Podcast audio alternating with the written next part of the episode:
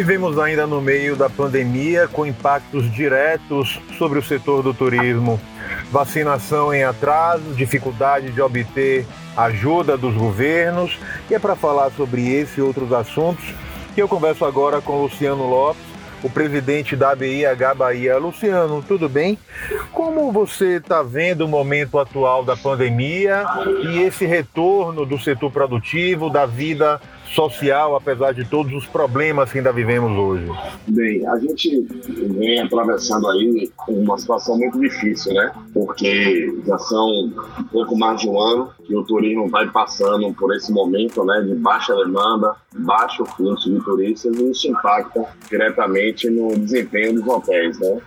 Então essa retomada ela só, ela, ela só deve acontecer quando a gente tiver em realmente um cronograma de vacinação efetivo, em que nós tenhamos aí boa parte da população vacinada, e isso que pode possibilitar né, a, a, a retomada de turistas no nosso estado. A gente percebe aí o retorno de áreas importantes, como o semipresencial da educação, o comércio reaberto, uma flexibilização dos protocolos e uma preocupação que sempre tem de retomar e de voltar a uma terceira onda. Essa é uma preocupação também do setor da hotelaria? É sim, né? A gente, a gente percebe que o fluxo de turistas ele está correlacionado diretamente com essa abertura da atividade econômica. Né? Por outro lado, a gente verifica também quando há uma reabertura das atividades, né, esse índice ele, ele volta a subir. Então, sempre a gente fica aí nesse trade-off, né, é, esse conflito constante entre reabrir e fazer com que não tenha esse incremento na, na taxa de contaminação. Então, é, é, importante que as atividades funcionem, até porque as atividades econômicas, empresariais, elas precisam voltar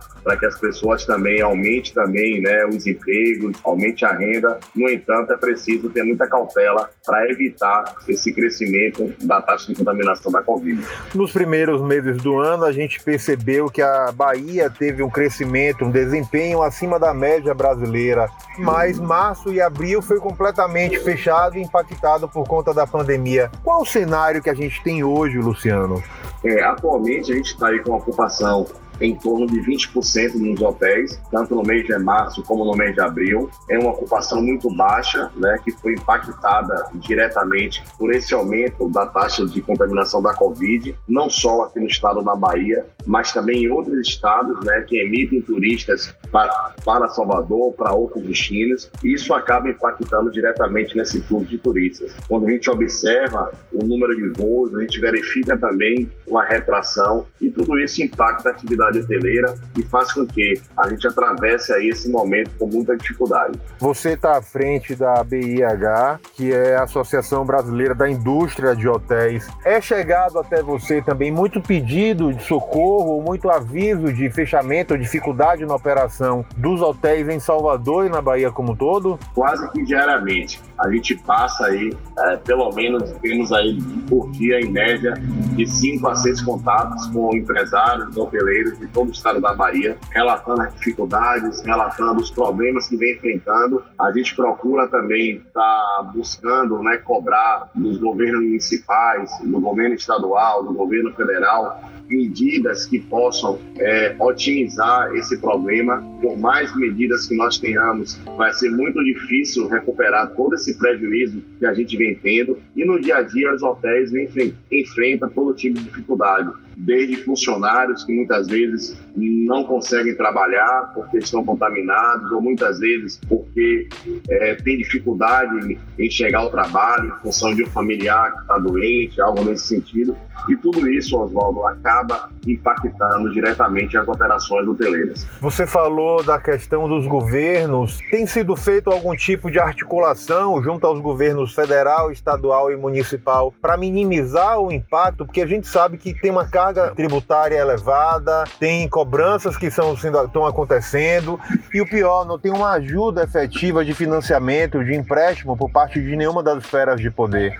Como tem sido é, esse processo, Luciano? Exatamente. A gente tem tido uma agenda é, diária, né, fazendo essas articulações. Ultimamente, a gente fez aí um trabalho muito forte junto ao governo federal que possibilitou a reedição de uma medida provisória que possibilita a redução de carga horária, suspensão de contrato de trabalho e outras flexibilizações. Estamos também com agenda junto, por exemplo, a Prefeitura de Salvador, pleiteando benefícios fiscais para os hotéis, como redução de PTU, redução de ISS, assim como com o governo estadual também temos feito pleitos para poder redução, reduzir impostos e taxas, obter parcelamento, mas ainda é uma agenda muito difícil de, de, de se conseguir mas a gente continua trabalhando com esperança que esses pleitos eles possam ser atendidos o mais rápido possível para justamente minimizar os impactos que a pandemia tem causado na atividade hoteleira aqui no estado da Bahia. A gente sabe que a única solução para o convívio social, para o fortalecimento da economia é o avanço da vacinação. Como você tem visto esse processo de vacinação hoje no Brasil,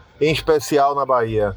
É, a gente tem dois pontos importantes. O primeiro é que o estado da Bahia tem conseguido né, é, é ser muito rápido com a logística de vacinação, ao ponto de faltar vacina, porque ainda não chegou a quantidade de, de vacinas adequadas, de acordo com os cronogramas que estavam previstos pelo governo federal. E o que a gente percebe é que o Brasil precisa é, acelerar mais né, a produção de vacinas, a aquisição de novas vacinas, para que a gente possa vacinar a população o mais rápido possível.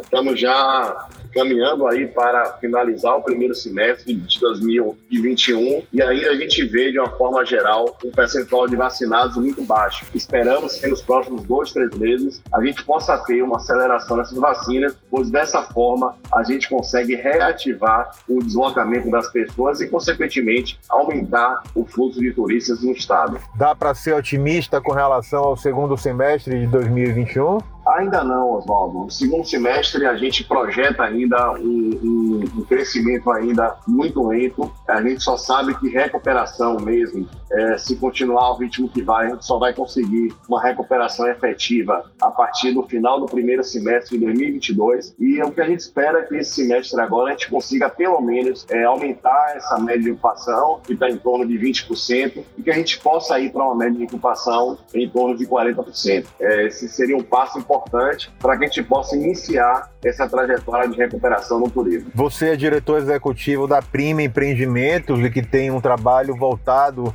ah, sobretudo, para o público de classe alta. Como tem sido o mercado nesse momento de pandemia? Se vocês têm tido impactos maiores nesse momento? É, a, a, gente tem verificado, sobretudo, Oswaldo, no setor imobiliário, a gente verifica uma demanda por imóveis de alto padrão muito grande. Nesse primeiro trimestre de 2021, o setor aí atingiu aí um volume de negociações muito alto. No nosso caso, em particular, também, nós estamos aí com um empreendimento imobiliário de alto padrão em Salvador, no Horto Florestal, que tem uma, tá tendo uma demanda muito grande, muita gente buscando imóvel, comprando, assim como em Baixio, no litoral norte da Bahia. A gente tem verificado também um aumento nas vendas de forma muito expressiva, porque as pessoas acabaram ficando em casa, passaram aí um pouco mais de um ano em casa, é, é, e acaba pensando em buscar novas, novas oportunidades para aquisição de imóveis, seja ele para a primeira residência ou para a segunda residência. Luciano, para quem vai nos ouvir, que mensagem você deixa para as pessoas nesse momento de otimismo, mas ao mesmo tempo de, de dúvida, já que a gente não tem certeza do que vai acontecer, se vai chegar realmente uma terceira onda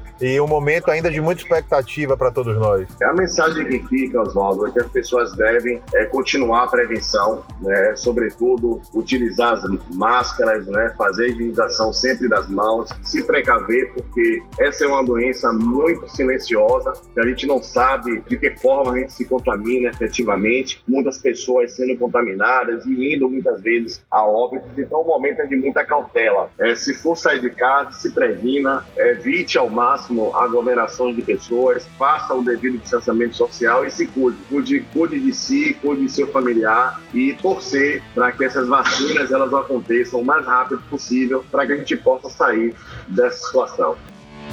Siga a gente nas nossas redes sociais e até o próximo podcast.